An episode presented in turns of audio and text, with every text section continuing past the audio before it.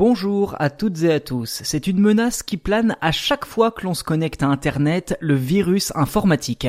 Sauf si l'on utilise un logiciel antivirus, ce qui permet d'avoir l'esprit plutôt tranquille. Ceci dit, savez-vous vraiment comment un virus fonctionne et surtout comment votre antivirus bloque les menaces venues d'Internet? Pour faire simple, un antivirus ne sert pas qu'à analyser des fichiers infectés et à les détruire. En fait, l'antivirus a surtout pour objectif d'anticiper une attaque en analysant le comportement d'un potentiel virus. D'ailleurs, il n'y a pas qu'un seul type de menace, on trouve les classiques chevaux de Troie qui altèrent le fonctionnement d'une machine ou encore les logiciels publicitaires qui affichent des publicités intempestives à l'écran.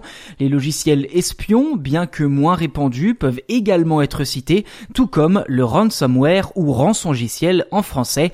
Ce virus-là est devenu très célèbre ces dernières années et provoque de sacrées pagailles dans de grandes entreprises. L'assureur MMA en a notamment fait les frais cet été, victime d'une attaque qui a paralysé l'ensemble de son parc informatique. Concrètement, le ransomware s'installe sur le PC et bloque son fonctionnement. La victime doit ensuite payer une certaine somme d'argent pour pouvoir le reprendre en main. Mais rassurez-vous, plutôt que de s'en prendre aux ordinateurs de monsieur et madame tout le monde, ces logiciels sont surtout utilisés pour escroquer des entreprises. Une sorte de braquage virtuel en douceur et sans danger pour les hackers.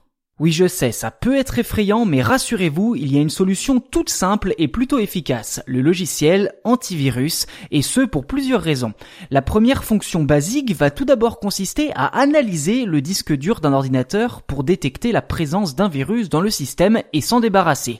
Un peu comme une bonne dose d'antibiotiques quand on est malade. Mais depuis quelques années, une toute nouvelle technologie permet d'anticiper les menaces. Mieux vaut prévenir que guérir, comme on dit.